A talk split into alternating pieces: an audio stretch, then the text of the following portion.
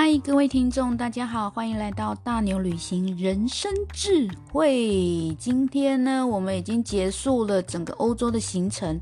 搭了飞机要返回亚洲的世界。那因为这一次搭的是中国东方航空公司，然后他们的。总部呢，就是在上海，所以我决定在上海转机。不过这个转机呢，可厉害了，因为我要进上海市区以及周围的水乡去晃一下，这样子整个行程下来又多了七天呢。我是的，没错，我会将会在中国待七天，不过就是在仅限于上海、苏州、水乡这一带的部分。那先说一下行程好了，那我会在上上海这个都市总共待三个晚上，呃，总共是七天六夜嘛。上海三个晚上，然后苏州的话是一个晚上，另外一个就是知名的水乡景点叫做周庄，周庄再待两个晚上，所以不知不觉又多了一个礼拜的行程这样子。那那时候蛮特别的是，就是。嗯，转机的时候，去程的时候，其实也可以入境上海。那只是说，因为我们进入中国，除了说台胞证之外，还要另外要有签证。那如果我进去的话，其实就是顺，就是。浪费了一次签证，因为那时候我主要是想说先去欧洲玩玩，再回来上海。所以虽虽然那时候就是在那个第二航厦，在他们上海浦东机场第二航厦什么都没有地方，因为我没有打算入境上海，所以就只能在航厦。那转机时间足足有八小时，诶，真的是有够可怕的。但是因为不想要浪费签证，所以就决定好，那我就关在机场，回来的时候再使用这个台胞证上的签证这样子。在去这一趟上海行之前，其实只有在很多年前的时候去过北京。所以，对于中国的认识，真的也是来自于媒体。很多时候，你真的是要亲自去走一趟，跟当地人交流，你才会明白多一些些跟我们媒体上看到不一样的中国，不一样的中国人。那首先，我先去讲一下我入境的这个第一个城市上海好了。那很感谢，就是我上海的朋友转介，然后他的亲戚。然后带我去逛一下上海。那怎么会认识中国的朋友呢？就是以前在日本念语言学校的时候，是的，我短暂的利用自己的存款在日本游学了三个零三个月学日文。那时候就有一些是一些同学是来自中国的同学，然后相处的很好。那就是出发前呢，我就是尽量想得到一些我可以利用到的人脉资源。那那时候听到。那时候就想起了这这位同学，他是来自上海的，而且他的家是在浦，是在那个徐汇区。哎，有没有？就是我对中对上海其实一无所知，但是我竟然知道徐汇区，就想哦，那个地方应该是很高级的区域，所以我那时候心里就觉得，嗯。超级棒的，嘴就也嘴角不自觉的微笑了，有没有？然后进就是进到上海市区的时候，我就想，嗯，沿路，然后进到徐汇区的时候，就想，嗯，哪一栋那种高楼大厦是我同学住的地方呢？好，那那时候主要是因为想到，哦，他妈妈就是还在上海，真的很辛苦的赚钱供他在日本念书。那那时候我就想说，哦，那去找他妈妈，顺便跟他探望一下。只是说他们的家庭有一点状况，有点特别。就是妈妈其实是不住在老家徐汇区这边，而且妈妈似乎另外是有家庭了这样子。那但是呢，她还是就是同学还是安排了我一位她的妈妈，她叫她妈妈。其实实际的关系我也也不是很清楚，就是她的一位亲戚是住在她的老家。所以就这次就是由他的妈妈来接待我。妈妈呢，大概是五十几岁左右吧，就是一个感觉起来蛮严肃的女性。那我觉得那种感觉就像是从事教室、教师曾经从事教师这种感觉，就是比较严肃，而且很严谨，但是呢，又是对人很亲切，而且很很尽力的想要帮人这种感觉。那转回来就说，那那时候我从机场，然后好不容易坐到了徐汇区这个市中心的时候，就觉得哇，超开心的，我要进入到那种豪宅区，那就一路走一路走。啊，走一走，走到一个小区的时候，他们都叫小区，其实对我们也那叫社区。那那一区就真的蛮小的，我就进去看，然后就觉得奇怪，为什么大家的垃圾都是丢在那个小区的门口这样子？就突然间陷入了一种一种怀旧的感觉，就是台湾很久以前，尤其是台北以前，垃圾是可以落地的。就是集中在一个场所，所以我小时候的回忆就是，就是很不喜欢那种怎么走一区就有一堆垃圾这样子。那后来实施了垃圾不落地这种感觉，就是不喜这种垃圾一堆的那种感觉就没有了。可是这时候竟然在上海这边看到。而且啊，进到了上海之后，我发现哇塞，上海真的是国际大都市。你看，就是乡巴佬没有出去，根本都不知道，因为那边出现了好多金发碧眼的人，然后他们不是来旅行的，因为旅行就是背着背包，他们不是诶，我曾经看到一个妈妈哦，她就骑着脚踏车载着她的小孩去上课。然后就金发碧眼这样子，就完全入境随俗，是骑着脚踏车，而且到处都看得到外国人，就觉得哇塞，那我真的是乡巴佬这样子。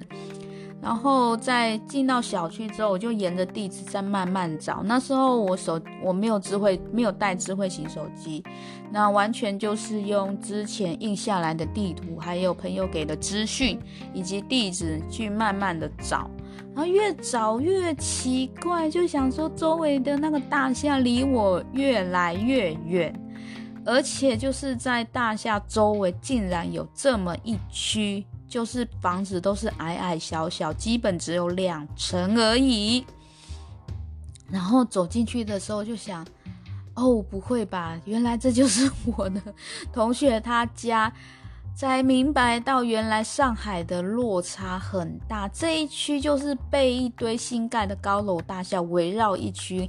的一个原始的雏形，那种感觉就是像钉子户那样子，也像是没有都跟前的样子。就是我觉得我其实当下当时我是觉得很 shock，好惊讶，怎么会进到这种地方？那环境真的很不好。但是现在回过头来想一想，会觉得哇，我还蛮幸运的，经历到经历到都跟前的。呃，一个样子。后来遇到了就是比较严肃的妈妈的时候，她接待我，她跟我说：“上海啊，你拿地图没有用，因为每一天都是在变化，到处都在施工。”后来我跟着他拿了地图之后去验证，发现真的是这样。就是说地图可能指的说，哎，比如说好了，这边可能是一个什么什么商场，但是当你走过去的时候，可能这个商场就不见，它在施工，不知道变成什么这样子。那我这一区呢，我先跟他讲讲这一区为什么这个小区还没还在还没都跟前的小区，这一区真的是让我很惊讶。首先，它就是只有两层楼嘛，那时候我就想，哎，好啊，那也不错啊。那算面积小小的，可是哎有两层楼，那我觉得也够住，因为据说就只有妈妈一个人住在那里而已。然后结果呢？当我进到了我朋友他的那个房子之后，我就觉得哇，第一个就觉得这地方有点闷，有点湿，然后很小，然后有点暗暗的。它的平数大概我不太会讲诶，就是感觉就是嗯一个房间再加上一个小小客厅这样，小小那种感觉，就像我们的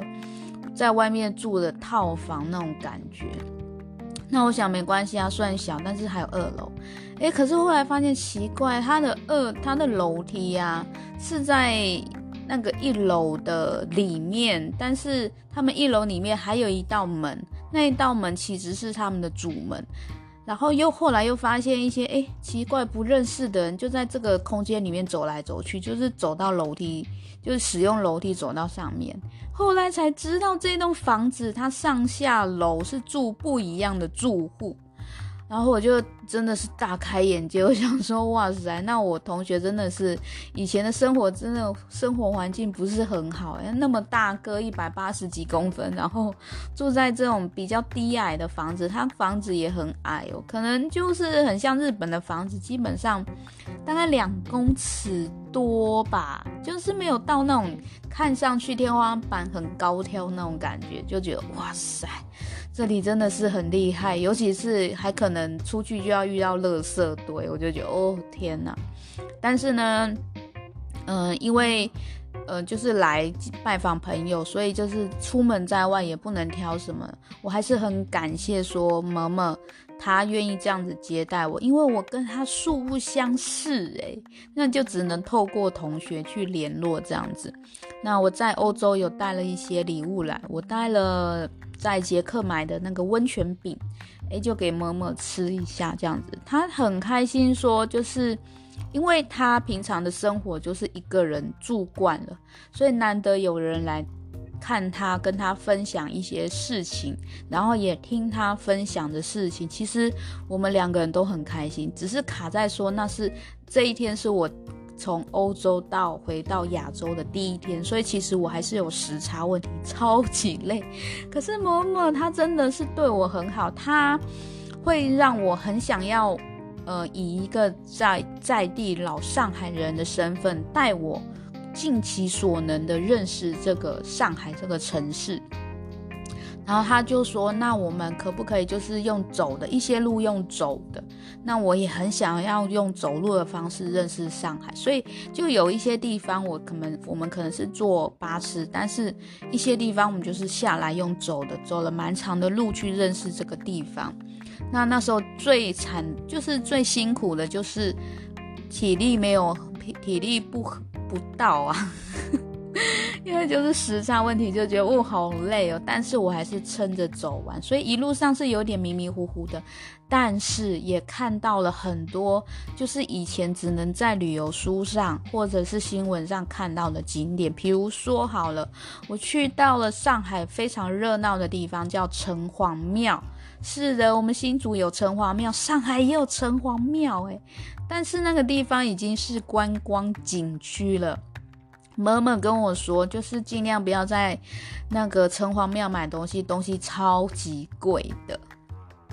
然后我去之后就觉得天哪，真的也是诶，那上那个物价都比台北还高。那那时候就是看到很多很像是外地来打工的人，可是他们也在那边吃诶，就想说他们怎么负担得起这样子？连我吃下去都觉得哇，这个很难诶。因为我在上海的时候就是用的旅费，我那时候真的是低估了上海的消费，所以我带我准备在那边花费的。钱其实是很，你需要每一笔花费都精打细算才能用的，我真的是把它掐得刚刚好，这样子，就是在我整体九万块的花费里面，那再加上可能好像我还有带一些些，应该说我带的钱有一些些是以前去北京的时候留下来的，所以其实我并没有为了这趟旅程特别在准备花费，现在想起来就觉得哦。好可惜哦，害我有一些东西好想吃，然后 吃不到这样子。不过也是过了很不错的旅程。然后呃，我基本上那一天就是就用了整个下午的时间，一直到深夜，然后去认识上海。我们去了，除了去了刚刚提到很热闹的城隍庙之外，那当然也去了黄黄浦江周围，就是有和平饭店，呃，就是那一带。就是特别的金碧辉煌，我相信去上海的人一定会经过这些景点。那某某也都带我去，他会一路走，一路讲解这边以前是什么什么地方，然后卖了什么东西。那他甚至还跟我讲，那边他以前就是很喜欢吃第一食品的东西，他说很好吃。然后我们就去了，可是他心里也是很紧张，因为他知道上海随时随地都在变。那去了之后是发现还在啦，只是东西没有像以前那么便宜，他就很失望，他就说对不起，没有那么便宜的，所以我们也没有买。哎，就会想说，哎，对啊，也是有那种很勤俭持家的上海人，自己都对自己的家乡的物价飙涨感到惊讶，这样子。那不过我们也是尝试了一些甜点，而且我还一些食物，当地食物，我还尝了荷叶鸡，类似像港点这样子的。而且上海最有名的就是汤包，汤包跟小笼包不一样。那反而我觉得，可是在上海那边吃就真的很贵。还好后来我有去到那个乡下，吃起来真的太好吃了。然后我在那边，尤其是景区那边，我都有帮某某拍照。我觉得也真的是很棒的缘分，因为你可以帮他留下记忆。如果说只是家人出游，不会在这种，呃，已经去过去到老掉牙的地方帮他拍照。另外呢，呃，我在上海就是时间是分开来的，上海是会先待第二第一晚。然后后来的两晚三，后来的三个晚上，我都是在外地住，然后最后两晚我才会回到上海来，所以就是蛮紧凑的日子，才刚某跟某某培养了感情，那隔一天一大早我就要离开了。所以就觉得哦，离开的时候就觉得哦，对某某觉得有点不好意思。我真的是只是来这边住一下，我就要走，但是后来还是会回来嘛。那所以在这边我就可以放下一些我的行李，轻装的上阵这样子。某某真的也很好，他也带我去买了票，跟我讲解了很多上海的东西这样子。那后来就是我回到台湾之后，就是还有跟他联络，寄一些东西给他做交流。那真的是一个很不错的缘分。好，那上海的话，基本上就是让我觉得很惊奇的，就是人很多，尤其是外地人很多，然后景区的人也很多，东西很贵，但是呢，大家都还是舍得去消费。然后就觉得哇，我的消费力真的没有他们那么厉害。然后晚上真的是金碧辉煌，有够漂亮。然后路真的是弯弯曲曲的。不过我还记得一刚到从欧洲刚到上海的时候，我在他们的呃社区这样子走的时候，会觉得嗯，这边绿化蛮多的。